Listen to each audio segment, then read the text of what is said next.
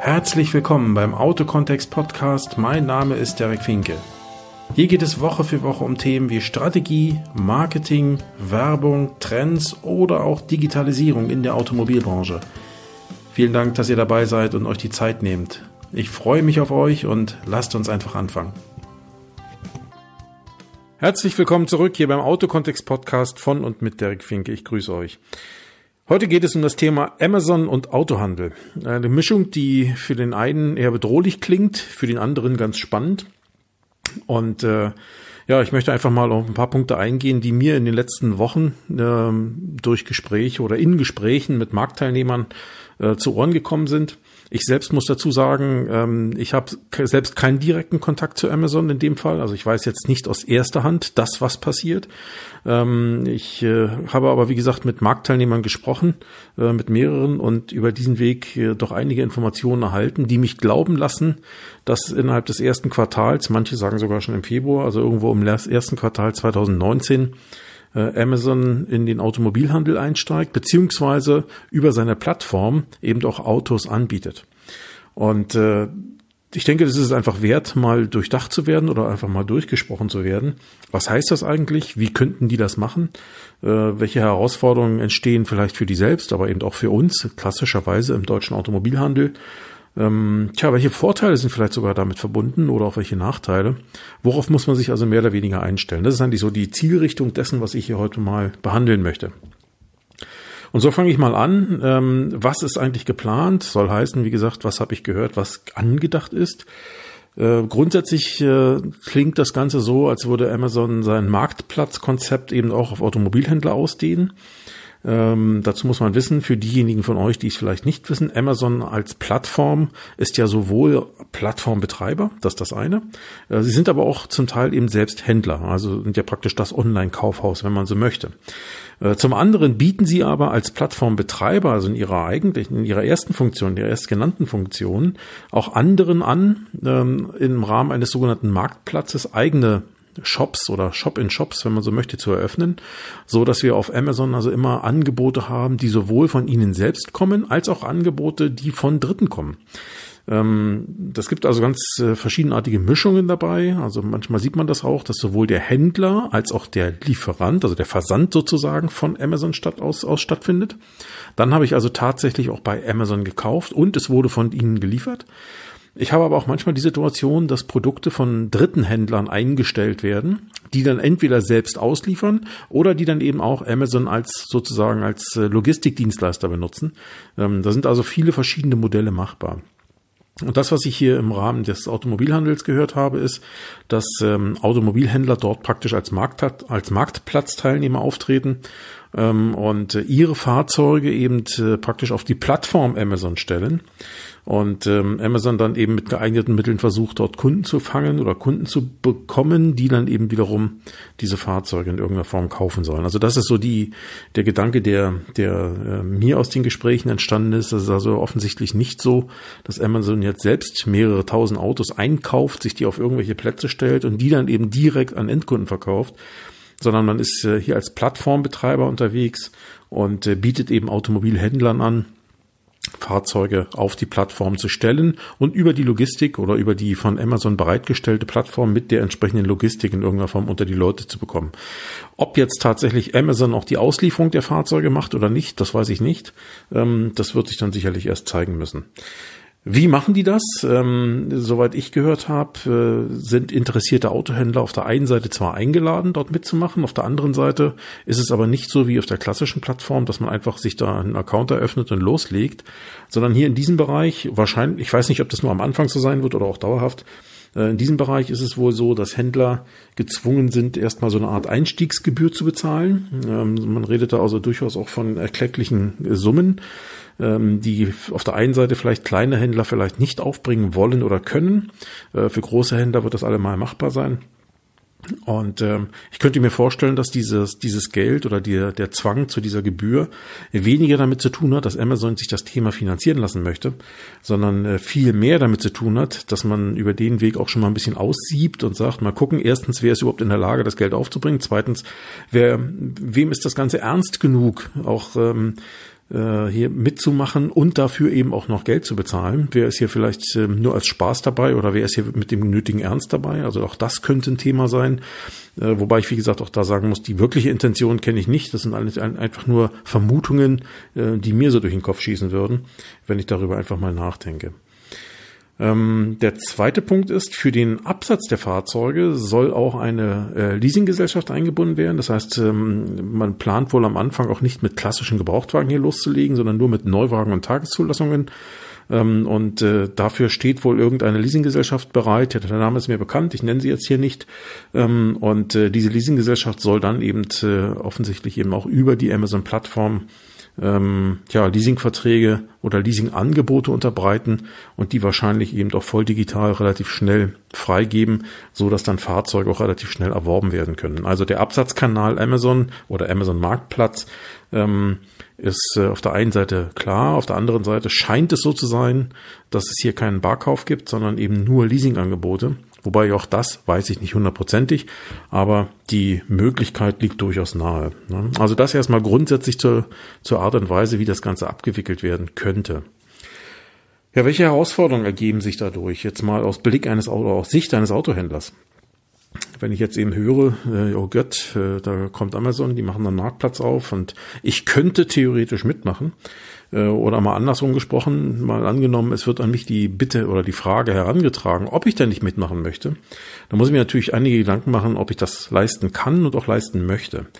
Denn es ist ja nicht damit getan zu sagen, jo, wir haben hier noch ein paar hundert Autos übrig, die schieben wir dann einfach mal auf die Plattform, sondern am Ende äh, wird sich die Teilnahme an dieser Veranstaltung auch darauf auswirken, wie ich mein Geschäft auch zukünftig abwickeln werde. Denn ich gehe mal davon aus, dass ähm, äh, ja, dass man dafür eben Menschen braucht, die das Ganze tun ähm, und die auch das Ganze dann auch äh, ja, wie ein Projekt aufsetzen, beziehungsweise dann eben auch weiter begleiten. Und das wird einfach auch Auswirkungen darauf haben, wie mein Geschäft, mein Autohaus, was ich heute noch vielleicht nach eher tradierten Methoden führe oder nach tradierten, althergebrachten Methoden ähm, führe, dass ich darüber sicherlich nachdenken muss, äh, wie das in Zukunft sich verändern wird, weil davon darf man sicherlich ausgehen, dass äh, das Ganze nicht ganz folgenlos bleiben wird, auch für das klassische, klassische Geschäft. Was brauche ich zum einen? Kapitaleinsatz, ich hatte es eben schon gesagt, also Amazon verlangt da ganz offensichtlich eine erkleckliche Einstiegsgebühr. Äh, wenn ich bereit bin, das äh, machen zu wollen und das Geld auch habe, okay, dann wäre das der erste Punkt. Äh, der zweite, ähm, ein ganz wesentlicher Punkt ist, dass ich eben auch einen, einen, einen Warenbestand verfügbar halten muss. Es geht also nicht, wie man auf manch anderen Plattformen, dass man da nur einfach Bestellfahrzeuge oder Bestellvorlauf anbietet, sondern es müssen Fahrzeuge sein, die eben auch wirklich physisch verfügbar sind. Ähm, da wird sicherlich qualitative Vorgaben von Seiten Amazon geben, könnte ich mir vorstellen, dass also nur ganz bestimmte Fahrzeuge da rein dürfen. Ich nenne jetzt einfach mal ein paar Vermutungen. Es müssen eine bestimmte Menge an Fotos dabei sein. Die Autos dürfen ein bestimmtes Alter nicht überschreiten, eine bestimmte Laufleistung nicht unterschreiten, äh, überschreiten müssen wahrscheinlich unfallfrei sein. Solche Dinge könnte ich mir gut vorstellen, um einfach auch einen gewissen Qualitätsstandard nach unten hin zu sichern. Nach oben ist ja meistens offen, aber nach unten hin abzusichern. Ähm, insofern, und die, diese Ware muss eben auch verfügbar sein. Die muss also da sein. Und da sein heißt nicht, ich habe sie gestern in Zahlung genommen und stelle sie heute mal eben mal schnell noch bei Amazon rein, sondern verfügbar heißt am Ende, das Auto muss wirklich komplett aufbereitet sein und muss sofort abholbereit sein. Jetzt werden einige von ähm, euch sagen, ja Gott, ist ja normal, machen wir jeden Tag. Aber ähm, so wie ich den Autohandel in Deutschland kennengelernt habe, ist immer nur ein Teil der Fahrzeuge also wirklich auch verfügbar, sondern ein anderer Teil ist eben manchmal noch nicht verfügbar verfügbar. Es gibt genügend Händler, also ich kenne genügend, ähm, die Fahrzeuge zwar optisch aufbereiten, aber technisch erst dann aufbereiten, wenn das Fahrzeug verkauft wird. Ähm, und äh, das geht in diesem Fall hier nicht. Also wenn ich hiermit anfange und sage, ja, ich habe da ein Auto verkauft und brauche jetzt aber nochmal zwei, drei oder vier Wochen, um den Wagen von irgendwie von nach irgendwo zu transportieren, dann noch auf ein paar Ersatzteile zu warten und dann noch darauf zu warten, dass der TÜV kommt, ähm, das funktioniert hier nicht. Also wenn, wenn, wenn, wenn das ähm, ein Thema wäre, kann ich gleich sagen, da muss man sich was anderes einfallen lassen. Das heißt, das Vorhalten hoher und kurzfristiger Verfügbarkeit meint hier in dem Fall wirklich, das Fahrzeug muss abholbereit sein. Also in dem Moment, wo es verkauft wird, muss es auch abholbereit sein. Kunden, gerade auf Amazon, sind verwöhnt von kurzen Lieferzeiten. Ich denke, der Großteil, der hier zuhört, wird eben auch selbst schon mal bei Amazon gekauft haben oder ist vielleicht sogar Amazon Prime Kunde, ähm, wo man es gewöhnt ist, mehr oder weniger am nächsten Tag seine Lieferung zu bekommen.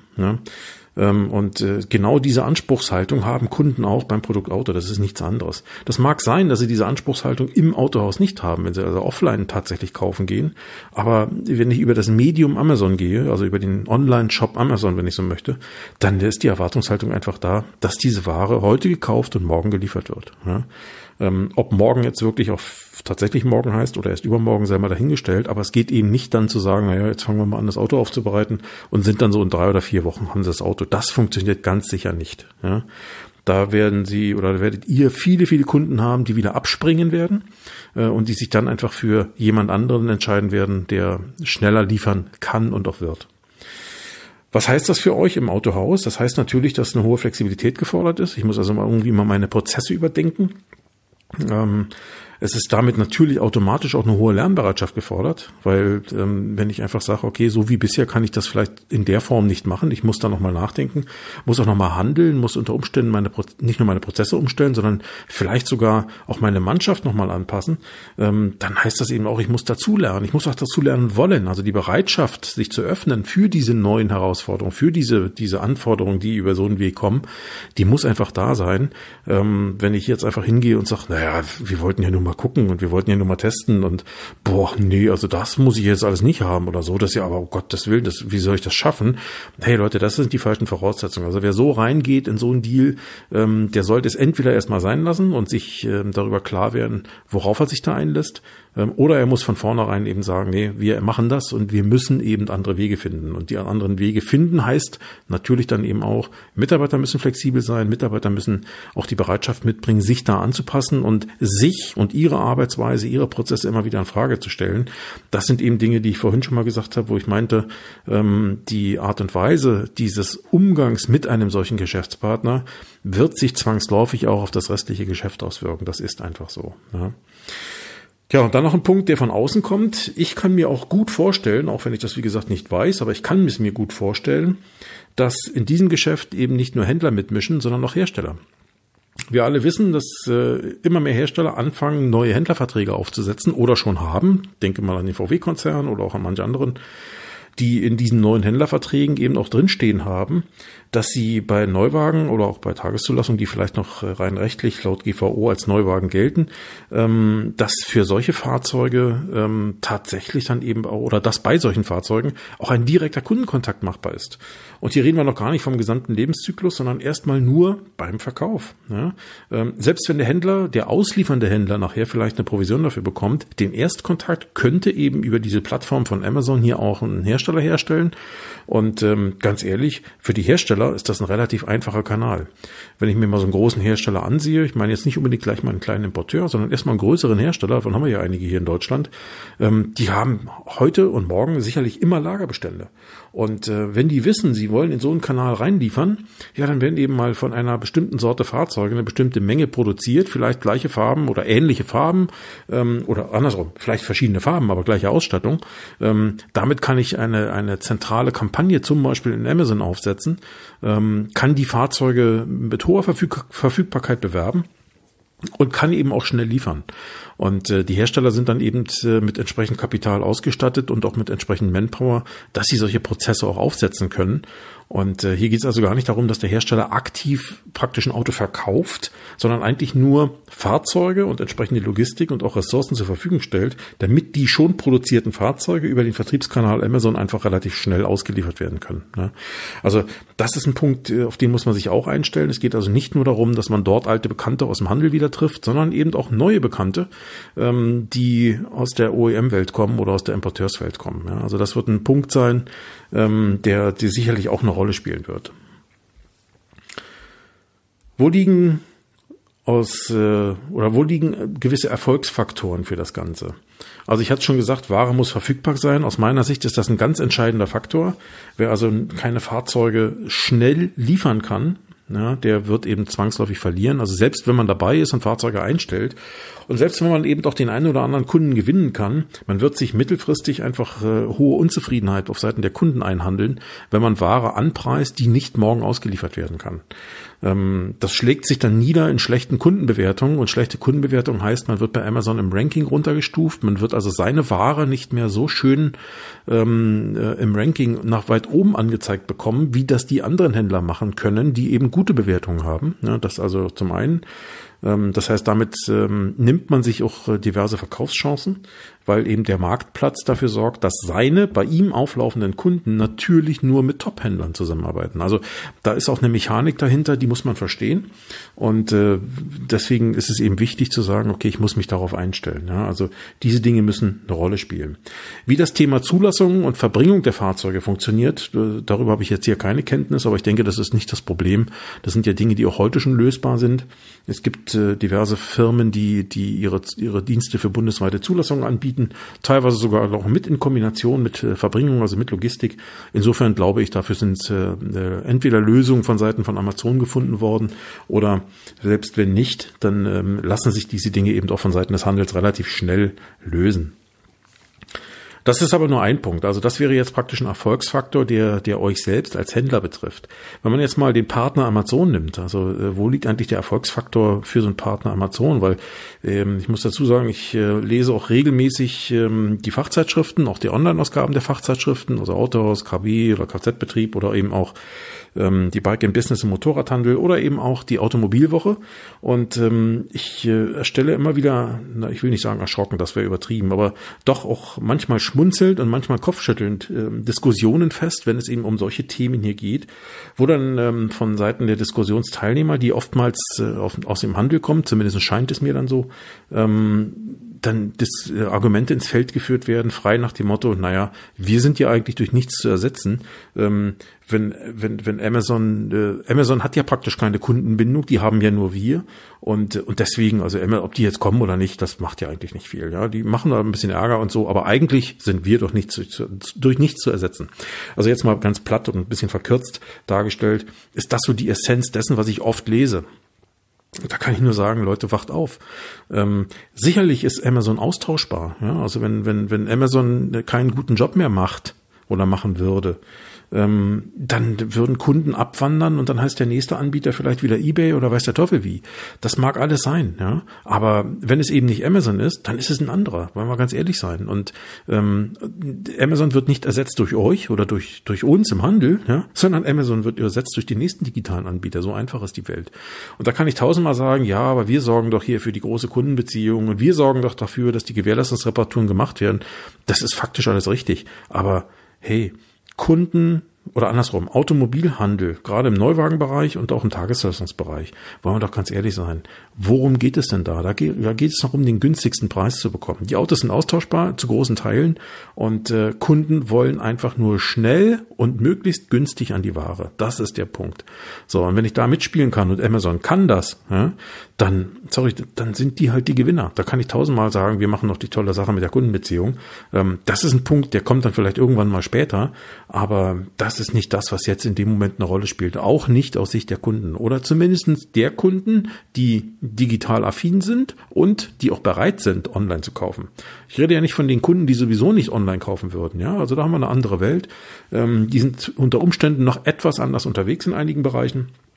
Und die präferieren tatsächlich auch den persönlichen Kontakt zu einem Ansprechpartner vor Ort. Das ist auch völlig in Ordnung.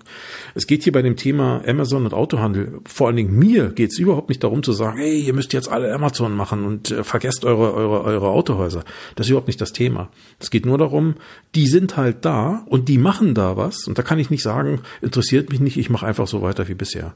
Ähm, mir geht's nur darum, hier aufzuzeigen, welche Macht dahinter steckt, welche Möglichkeiten dahinter stecken, welche Chancen, welche Risiken, welche Herausforderungen, welche Potenziale unter Umständen, ähm, so dass jeder für sich dann vielleicht auch mal entscheiden kann, ist das für mich, sollte ich da mitmachen, sollte ich mich dafür mal tiefer interessieren ähm, und welche Möglichkeiten bietet es mir abseits dessen, dass ich da nur mitmache, äh, auch für mein bisheriges, für mein klassisches Geschäft. Ja? Also Amazons Marktmacht ist sicherlich ein ganz, oder Marketingmacht vor allen Dingen, ist ein ganz großer Erfolgsfaktor.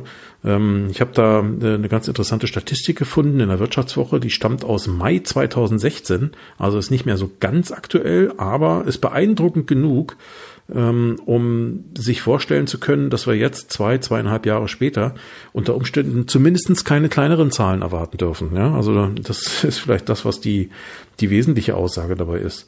Und wenn ich mal schaue, Amazon hatte 2016 damals 44 Millionen regelmäßige Kunden in Deutschland.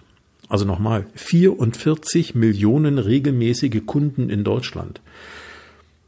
Es gibt oder es gab zu dem Zeitpunkt in Deutschland circa 60 Millionen regelmäßige deutsche Internetnutzer. Das heißt, ungefähr drei Viertel dieser deutschen Internetnutzer sind auch Kunde bei Amazon. Ähm, und wenn man mal jetzt noch eine andere Zahl rausgreift, zum damaligen Zeitpunkt gab es knapp 52 Millionen E-Commerce-Nutzer in Deutschland, also Leute, die online irgendwo eingekauft haben. Ähm, wenn man das hoch, da, da liegt die Reichweite von Amazon sogar bei 85 Prozent. Also es ist erdrückend, ja, es ist also erdrückend, wie groß die Marktmacht ist. Und ähm, circa acht von zehn Deutschen, die im Internet einkaufen gehen, tun das bei Amazon. Das muss man sich einfach mal vor Augen führen. Und das, wie gesagt, war Stand Mai 2016. Ich gehe davon aus, dass die Zahl na, zumindest nicht kleiner geworden ist, wollen wir mal so sagen, äh, sondern vielleicht sogar noch ein bisschen größer. Und es gibt diese Statistik auch noch, oder andersrum, es gibt äh, ähm, basierend auf diesen Zahlen auch noch ein paar weitergehende Statistiken, was eigentlich ganz interessant ist. Äh, zum Beispiel auch die, an, der Anteil der Prime, also Amazon Prime-Nutzer, die, äh, wenn man die mal nach, Inter, äh, nach, nach, nach Altersklassen aufgliedert. Also auch das ganz interessant. Ähm, man darf davon ausgehen, dass ein großer Teil der Amazon Prime oder Amazon-Nutzer eben auch Prime-Nutzer sind. Beispiel, ich nenne mal so eine Zahl, ja. Also Amazon Prime-Nutzer, Anteil 42 Prozent dieser Prime-Nutzer sind aus, der, aus den Jahrgängen 16 bis 24 Jahre. 34 Prozent 25 bis 34 Jahre. Ja? Also das sind äh, sehr, sehr, sehr hohe Zahlen. Ähm, und wenn man jetzt mal hingeht und sich durchdenkt, naja, was, was soll ich damit anfangen? Nur mal angenommen, ne? ein Händler und oder ein Hersteller kommt auf die Idee zu sagen, okay, ähm, der durchschnittliche Neuwagenkäufer in Deutschland liegt ja vom Alter her irgendwo bei zwischen 40 und 55, sicherlich je nach Marke und je nach Modellgruppe, ja, also irgendwo dazwischen liegt die Wahrheit. Ähm, das heißt, die eigentlich typische Ansprechgruppe oder Altersgruppe ist ähm, jetzt nicht diejenige, die ich gerade genannt habe. Aber wenn ich jetzt hingehe und sage, okay, lass uns doch mal Fahrzeuge konzipieren, die in dieser Altersgruppe vielleicht von Belang sind und die kombinieren mit attraktiven Leasingangeboten, wie das heute schon einige Startups machen, und das dann wiederum auf Amazon schmeiße und daraus eine riesen Aktion mache, dann kann ich mir gut, also ich persönlich, Derek Winkel, kann mir gut vorstellen, dass diese Altersgruppen zwischen 16 und 34 oder sogar bis 44 Jahre, wenn man das äh, äh, entsprechend spreizt, ähm, dass die hervorragend angenommen werden, diese Angebote. Ja? Weil die sind dort unterwegs, die sind es gewöhnt, über diesen Weg einzukaufen, die sind oftmals affiner zu diesem Thema. Und wenn ich denen das richtige Angebot mache, also ein, ein vernünftiges Fahrzeug mit einem, mit einem super vernünftigen Angebot oder mit einem super günstigen Angebot auf der, auf der Leasing- oder auf der Finanzierungsseite, je nachdem, was es dann sein mag, kann ich mir sehr gut vorstellen, dass diese Zielgruppen auf dieses Thema anspringen werden. Ja. Also darauf äh, muss man sich auch gefasst machen und geht mal davon aus, Amazon, und das ist eben ein zweiter Punkt, ähm, ist ja am Ende eine riesige datenbasierte Werbemaschine. Das heißt, Amazon ist eine total datengetriebene Company. Ähm, die können, die messen alles und jedes, wenn man es mal so ganz platt sagen darf. Das heißt, alles, was auch im Rahmen dieses, dieses Automobilkonzepts oder des Autohandels äh, auf der Plattform passieren wird, wird gemessen. Ähm, das hat unter Umständen zwei Auswirkungen. Die eine könnte sein, dass die Zahlen so toll sind, dass Amazon sagt, Mensch, das lohnt sich für uns selber in das Geschäft einzusteigen und neben den Marktplatzbetreibern einen eigenen Autohandel dort hochzuziehen, so wie sie das auch mit anderen Produkten machen. Das könnte das einige sein, eine sein. Das könnte also auch eine Gefahr für den Autohandel sein. Es kann aber auch sein, dass Amazon eben daraus ähm, einfach nur Schlüsse zieht und, und die Plattform so weit optimiert und verbessert, dass es für die Teilnehmer im Marktplatz einfach immer attraktiver wird, dabei zu sein. Das schafft natürlich äh, einfach auch aufgrund der Attraktivität nachher auch eine, eine auf der anderen Seite eine große Sogwirkung. Ähm, wenn aber immer mehr Leute dabei sind, dann ist da natürlich auch ein riesen Wettbewerb, das ist das andere. Und es schafft natürlich auch eine gewisse Abhängigkeit. Das muss man eben auch ganz deutlich sehen. Ähm, und äh, wenn ich meine Abhängigkeit vom, vom Hersteller eintausche in die Abhängigkeit zu, zu, zu Amazon, ja, weiß ich nicht. Also ich glaube nicht, dass das ein, gut, ein besserer Deal ist. Ähm, also, also auch da, dessen muss man sich bewusst sein, dass man da unter Umständen auf Risiken treffen kann. Aber wie gesagt, ein Erfolgsfaktor von Market, äh, von, von Amazon ist eben diese riesige äh, datenbasierte Werbemaschine. Die haben halt einfach Unmengen viel Daten. Die haben also nicht nur viele Kunden, die sie erreichen können, also die sie direkt ansprechen können, sondern haben eben auch viele, viele Daten über diese Kunden und können von diesen, wenn ich jetzt mal wieder auf diese 44 Millionen Kunden komme, regelmäßige Amazon-Kunden, kann ich mir gut vorstellen, dass die im Rahmen ihrer eigenen Datenauswertung heute schon relativ genau nachvollziehen können, wer wäre tatsächlich für so ein Angebot, für so ein, so ein Fahrzeugangebot über Amazon geeignet, wer würde darauf wahrscheinlich ansprechen. Da gibt es garantiert schon Möglichkeiten, das auszuwerten oder oder am Ende haben die eben auch schon diese Zahlen, das auszuwerten, so dass die am Ende nicht an 44 Millionen Leuten irgendwelchen Kram schreiben, sondern oder oder die direkt ansprechen, sondern sie am Ende eben vielleicht vielleicht nur 20 oder 30 Millionen ansprechen, ähm, aber das dann eben auch eine Zielgruppe ist, wo man sagt, da gibt's einen Frucht, da trifft man auf fruchtbaren Boden. Ne? Also das ist ein ganz wesentlicher Punkt und ein ganz wesentlicher Erfolgsfaktor, den wir so im Handel nicht haben. Wir haben zwar die Kunden und theoretisch haben wir auch viele viele Daten dieser Kunden, aber wir haben ähm, aus vielerlei Gründen werten wir im Handel diese Dinge nicht aus oder nicht richtig aus. Ein weiterer Punkt, äh, Amazon ist äh, ausgesprochen kapitalstark. Ähm, der Marktwert von Amazon lag irgendwann im Laufe dieses Jahres schon mal bei einer Billion Dollar. Also ich glaube, eine Billion Dollar sind 1000 Milliarden Dollar. Ja, um es nochmal, also und eine Milliarde sind 1000 Millionen. Also wir reden richtig über große, große, lange Zahlenkolonnen. Ähm, eigentlich unvorstellbar. Aber da dürfen wir davon ausgehen, dass Amazon dann einfach auch einen langen Atem hat. Ja, also wenn, wenn, wenn, wenn man da sich solche Ziele setzt, da einzusteigen, dann ist da auch Kapital da, solche Dinge umzusetzen. Ein zweiter Punkt, auch nochmal Bezug auf die Werbung. Es gibt bei Amazon auch äh, sogenannte Affiliate-Programme. Äh, das heißt, ich kann mich dort zum Beispiel als sogenannter Affiliate-Partner ähm, registrieren und kann dann einfach ähm, als Beispiel auf meiner eigenen Webseite, in meinen eigenen Texten Angebote, die Amazon dort hat, darstellen. Und klickt jemand von meinen Lesern auf meiner Webseite oder von meinen Kunden auf dieses Angebot drauf, dann bekomme ich eine kleine Provision.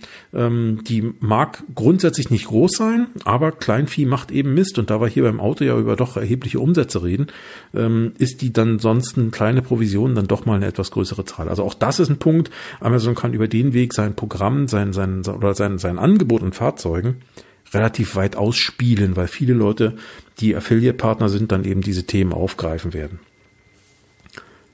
Ein weiterer Punkt, ähm, Amazon ist inzwischen die größte Produktsuchmaschine der Welt. Also es suchen immer mehr Menschen über Amazon nach Produkten als auf Google zum Beispiel. Das heißt, ähm, wenn Amazon eben geschickt dieses Thema hier spielt und auch rund um das Thema Auto zur noch größeren Suchmaschine wird, ähm, dann schaffen sie sich damit natürlich auch noch eine etwas, eine deutlich größere Marktstellung.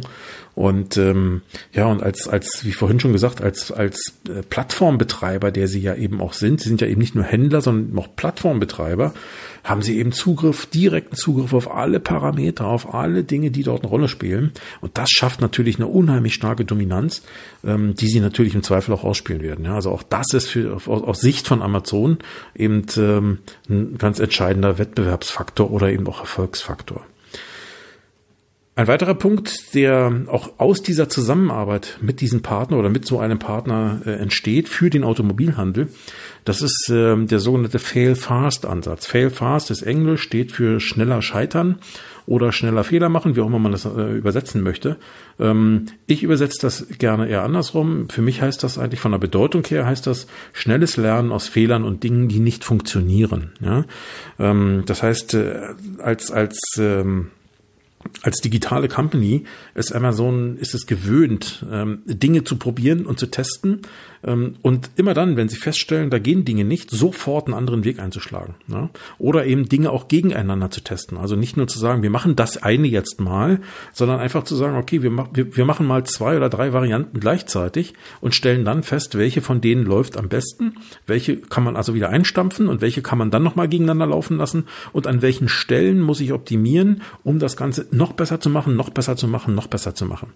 Und äh, diese Art von, von, von Arbeiten, die ja auch durchaus in in Startups sehr weit verbreitet ist, ähm, die ist bei Amazon eben doch, ich sag mal, Firmenpolitik. Und das ist ein ganz ehrlichen Ansatz, den verfolgen wir so im Autohandel nicht. Ja? Ähm, Im Autohandel sind wir es eher gewöhnt, natürlich durchaus aus Fehlern zu lernen. Das, das würde ich jetzt niemandem absprechen wollen. Aber diese, diese, das schnelle Korrigieren, das, äh, ähm, das äh, sofortige Testen von neuen Varianten. Ähm, ich glaube, das liegt uns nicht so sehr im Blut. Ich glaube, der klassische Autohandel ist da noch eher auf der Linie zu sagen, naja, dann warten wir mal, was der Hersteller jetzt macht. Nicht? Also mal sehen, da wird er uns ja schon sagen, was denn jetzt anders kommt. Und äh, das funktioniert natürlich hier nicht. Ja. Hier hängt eine, da ist ein anderer Druck dahinter, ähm, da ist auch eine andere Geschwindigkeit, die hier herrscht. Und äh, dessen muss man sich auch bewusst sein, wenn man mit so einem Partner zusammenarbeitet, dann muss man eben auch mitgehen, da muss man dieses Tempo mitgehen und man muss eben auch die Lernbereitschaft mitbringen. Äh, man muss seine Unternehmenskultur ändern. Also auch da ganz ehrlich, wer, wer, wer diesen Ansatz mitgehen will, der muss einfach eine offene, eine transparente Unternehmenskultur haben, ähm, weil ohne Offenheit, ohne Flexibilität oder Attraktivität für die oder andersrum, also ohne, ohne Offenheit und Flexibilität bekommt man das Ganze gar nicht hin, das geht gar nicht. Und das entsteht natürlich zum einen erstmal von oben nach unten in den, in den Führungsstrukturen und auch von der, von der, von der, von der eigener Seite her, von der unternehmenseigener Seite her. Ähm, das strahlt aber weiter ab und äh, am Ende, ich sag mal, wenn, wenn ich so ein Tempo mitgehen kann, wenn ich, wenn ich mich als Unternehmen dahingehend auch äh, verändere, auf solche Dinge einstelle, dann werde ich auch wieder attraktiver für andere Zielgruppen aus dem Arbeitnehmerbereich. Ähm, das bringt mir dann auch äh, neue Perspektiven für mein klassisches Geschäft. Auch das ist ein Thema, ja. Ich kann ja viele Dinge, die ich da lerne, durchaus auch in mein klassisches Geschäft bringen. Ähm, nur mal ein Beispiel, die Feedback-Kultur, ja. Also ähm, dieser, dieser, dieser Ansatz Fail Fast erfordert natürlich eine unheimlich offene und transparente Feedback-Kultur. Es geht also nicht zu sagen, nee, das ist jetzt beschlossen, jetzt muss das so gemacht werden, Punkt. Äh, und dann rennen wir und rennen wir und rennen wir und erst wenn es gar nicht mehr geht, hören wir auf. Sondern am Ende heißt das nur, wir machen und es äh, irgendeiner stellt fest, irgendwas geht so nicht, dann ist dieser, dieser eine oder diese eine innerhalb des Teams dann eben ähm, von der Transparenz, von der Offenheit her, muss es dann eben auch so laufen, dass der diejenige dann einfach mal einen Finger heben kann und sofort auch Entscheidungen getroffen werden, wie kann man das Ganze ändern. Da kann man also nicht hingehen und sagen, wir gründen mal einen Arbeitskreis und dann gucken wir mal, wie das weitergeht. Und dann müssen die noch und jene noch und da noch und ach nee, der Chef ist gerade nicht da und äh, auch und außerdem, ach, wir haben so viele andere Sachen zu tun und ich weiß gar nicht, funktioniert so nicht. Ne? Also auch dessen muss man sich bewusst sein. Hier geht's also wirklich um hohen Tempo mit einer hohen Lernbereitschaft los. Und da muss man eben sehr transparent und offen sein. Man muss sehr flexibel im Denken und im Handeln sein, sonst funktioniert das Ganze nicht, sonst kann man das Ganze nicht mitgehen. Wenn man es aber schafft, mitzugehen, dann ist der große Vorteil, glaube ich, auch eine hohe Effizienz, weil dadurch, dass man hier eben versucht, sehr wirtschaftlich zu arbeiten ähm, und ähm, Dinge nicht aus Prinzip einfach zu tun, sondern nur die Dinge zu tun, die dem Kunden, dem Kunden am Ende den größten Mehrwert bringen und damit zu Geschäft führen ähm, und das immer wieder in Frage stellen und immer wieder neue Ansätze finden, das schafft eben schon eine hohe Effizienz und ähm, damit setze ich natürlich dann meine Ressourcen, also vor allen Dingen Zeit und Geld, äh, aber auch Mitarbeiter nachher optimal ein. Ja, aber auch dessen muss man sich bewusst sein. Es ist hart, kann ich Ihnen, kann ich nur jedem sagen. Es ist wirklich hart, gerade als, wenn man aus unserer Welt kommt, aus der Automobilhandelswelt kommt. Aber es lohnt sich, mit solchen äh, solche Dinge anzugehen und ähm, das eben dann auch nachher zu überführen. Die, ich sag mal, diese diese Learnings, wie das so schön heißt, also die Lerneffekte, die dabei entstehen, entstehen, diese Effekte dann eben auch zu überführen in die echte Unternehmenswelt, in Anführungsstrichen in die alte Unternehmenswelt, also die, die ich klassischerweise habe. Und ähm, das bringt mich dann eben auch auf der anderen Seite weiter. Ne? Also insofern, wer bereit ist für sowas und äh, gerne ähm, ja auch mal einen neuen Weg gehen möchte oder eben auch erkennt, dass es so, wie es bisher war, nicht nur weitergeht, sondern dass man auch neue Wege gehen muss, ja, dem kann ich nur dringend empfehlen, da mitzumachen. Warum sollte man mitmachen? Also, ich glaube zum einen, wer jetzt nicht beginnt, sich auch praktisch mit diesen digitalen Herausforderungen zu befassen, der wird es irgendwann nicht mehr schaffen, die einzuholen, die einfach loslegen und Erfahrung sammeln. Warum ist das so? Ja, weil die, die, das ist wieder dieser Fail-Fast-Ansatz von eben am Ende. Ähm, diejenigen, die jetzt loslegen und einfach anfangen, Erfahrungen zu sammeln, ne? also die gegen die Wand laufen, neu machen, gegen die Wand laufen, neu machen, Dinge immer wieder optimieren, optimieren, optimieren, die sind in ihrer Systematik und in, dem, in den Lernprozessen, die da stattfinden, nachher einfach so weit voraus, dass ich schlichtweg kaum noch Chancen habe, sie einzuholen. Weil wenn ich dann ein halbes Jahr später oder ein Jahr später sage, ja, okay, ich fange jetzt auch mal an, dann haben die anderen schlichtweg ein Jahr Vorsprung. Und dieses eine Jahr kann ich in der digitalen Zeit so gut wie nicht mehr aufholen. Weil die, die Schlagzahl ist einfach eine deutlich andere, als sie früher war. Ähm, denn in der Zeit, wo, wo ich versuche, an die ranzukommen, ne, da sind die schon wieder ein Jahr weiter oder sogar zwei Jahre weiter. Und, ähm, und ich glaube, das, das geht einfach nicht mehr, dass man sagen, das kann man sich schlichtweg nicht mehr leisten, zu sagen, ach, was interessiert mich das? Na, irgendwann wird das schon werden oder so. Das funktioniert, glaube ich, nicht mehr. Und deswegen halte ich es eben auch für sinnvoll, sich damit zu beschäftigen und eben doch durchaus mal dieses, ähm, diese Herausforderung hier anzunehmen und da einfach mitzumachen. Ich finde es gut, wenn Händler sich bereit finden, da mitzumachen, da rein zu investieren. Also nicht nur Geld, sondern auch Ressourcen anderer Art, ähm, um sich selbst einen Gefallen zu tun, neue Dinge dazu zu lernen, die dann wieder auf das Klassegeschäft eben doch positive Auswirkungen haben.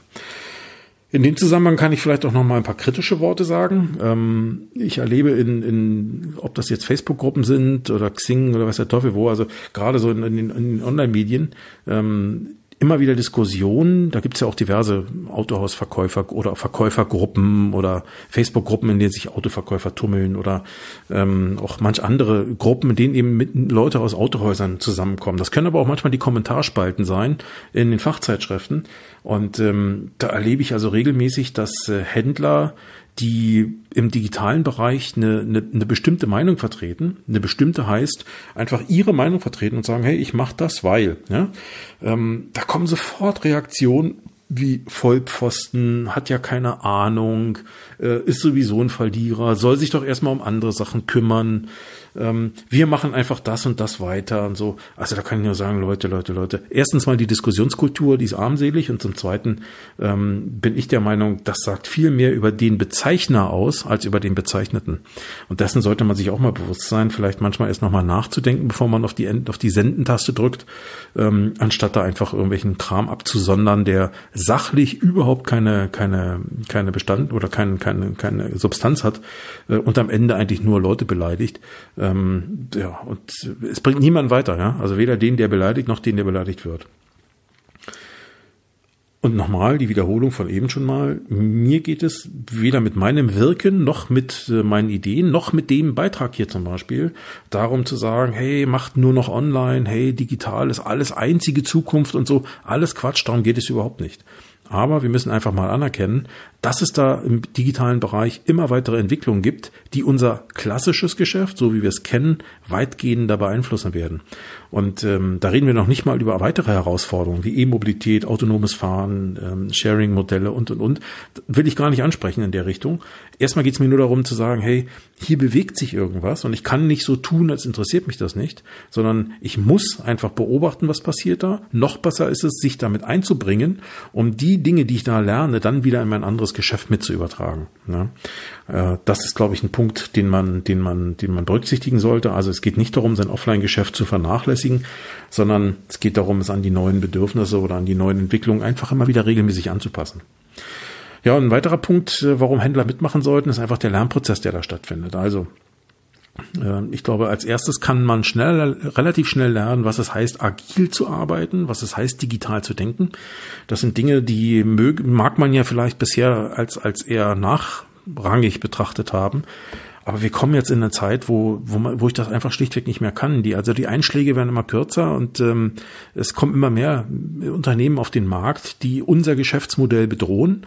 Und äh, da kann ich einfach nicht sagen, interessiert mich nicht. Ja, also da muss ich einfach lernen, wie denken die, wie arbeiten die, was machen die anders, wie haben die Erfolg. Ähm, das muss ich mir zumindest mal zu Gemüte führen. Und ich glaube, diese Agilität, die da vorherrscht und das digitale Denken, äh, sollte man zumindest mal verstehen. Man muss deswegen nicht immer alles gleich machen, ja, aber zumindest mal verstehen und ein Gefühl dafür bekommen, was kann ich eigentlich tun.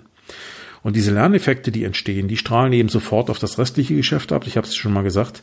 Ähm, die, äh, das ist eben ein großer Vorteil, den ich, den ich über den Weg mitbekomme. Und ich glaube, ein ganz weiterer Punkt oder vielleicht der letzte Punkt in diesem Zusammenhang ähm, ist auch aus meiner Sicht, dass die ähm, die ganzen Lerneffekte, die ich da sammle, die Learnings, wie es so schön heißt, äh, die kann ich natürlich auch nicht nur in mein klassisches Geschäft einfließen lassen, sondern auch in eigene digitale Projekte. Das heißt ja nicht, dass ich jetzt nur noch Amazon machen soll, ja? ganz im Gegenteil.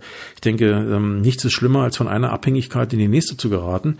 Ähm, vielmehr macht es ja Sinn, über den Weg Dinge mitzunehmen, auch zu lernen und die Lerneffekte dann eben auch in eigene Projekte zu investieren die mich als Händler dann auch wieder ein Stück weit unabhängiger machen.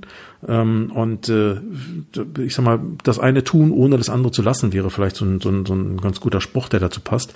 Das halte ich eben auch für einen Punkt, der durchaus relevant ist. Also macht euch äh, Gedanken, setzt euch mit dem Thema auseinander, äh, seht diesen Podcast hier oder diese Episode eigentlich nur so ein bisschen als Gedanken Stütze oder als, als, als Aufhänger, äh, sich das Thema mal durch den Kopf gehen zu lassen. Bleibt aktiv in dem Thema, seid offen, äh, seid flexibel und ähm, seid nicht ablehnend, grundsätzlich ablehnend. Es geht nicht darum, alles toll zu finden, was andere tun, auch nicht alles toll zu finden, was Amazon tut. Das ist nicht das Thema. Aber sie sind nun mal da und mit den beschriebenen Merkmalen im Markt. Und ähm, ich glaube, man kann auch nicht sagen, ich ignoriere die mal eben, interessiert mich ja nicht. Also denkt über solche Sachen nach. Würde mich freuen, wenn ich von dem einen oder anderen dazu einen Kommentar bekomme. Wer das Ganze nicht öffentlich machen will, was ich gut verstehen kann, schickt mir einfach eine E-Mail ähm, oder über über Facebook einfach eine, eine, eine Person, äh, so eine PN oder eine Messenger-Nachricht oder über WhatsApp oder so. Meine Daten findet ihr auf meiner Webseite derekfinke.com. Ähm, ihr findet sie aber findet mich aber auch bei Facebook oder so. Ähm, also ist alles möglich. Äh, Würde mich aber freuen, mit euch da ins Gespräch zu kommen und einfach mal zu hören, hey, wie denkt ihr dazu? Wie denkt ihr darüber? Ähm, vielleicht macht ihr auch schon irgendwas. Vielleicht habt ihr noch ein paar weitere Informationen, die ich noch nicht habe. Es kann ja auch sein, über die ihr vielleicht gerne reden möchtet. Ähm, würde mich freuen, äh, da, da in, die, in, die, in den Dialog zu gehen. Äh, in diesem Sinne danke ich euch fürs Zuhören. Ein letzter Tipp noch. Nee, Quatsch, ist ja gar kein Tipp. Eine letzte Bitte noch an euch. Ähm, wenn euch dieser Podcast gefällt, dann äh, bitte ich euch bei iTunes eine Bewertung abzugeben. Ähm, schreibt am besten auch noch euren Text dazu. Ähm, ich würde sagen, wer sagt, es gefällt mir alles gar nicht, den würde ich bitten, vielleicht nicht direkt bei iTunes zu bewerten, sondern mich einfach persönlich anzuschreiben ähm, und mir einfach zu sagen, hey, finde ich das nicht gut oder mach doch das anders. Alles in Ordnung. Ja? Ich mache das hier nicht aus ähm, nicht nur, weil ich so gerne vom Mikrofon sitze, sondern einfach auch gerne, um mit Leuten in den Dialog zu kommen, um euch, äh, die ihr euch das anhört, vielleicht auch einen gewissen Mehrwert mitzugeben. Und äh, insofern bin ich da auch, äh, danke ich für, für, oder bin ich, bin ich dankbar für jeden, für jeden Hinweis, den ich bekomme. Ähm, und, äh, aber wie gesagt, Bewertungen wären wichtig. Einerseits, damit der Podcast bei iTunes noch besser auffindbar ist. Und zum anderen äh, ist das ja auch für mich ein Hinweis, wie ihr das Ganze findet oder eben auch nicht findet. In diesem Sinne, vielen Dank. Ähm, tja, dann würde ich sagen, ich freue mich auf nächste Woche bis zur nächsten Folge. Also, bis dahin. Tschüss, euer Derek.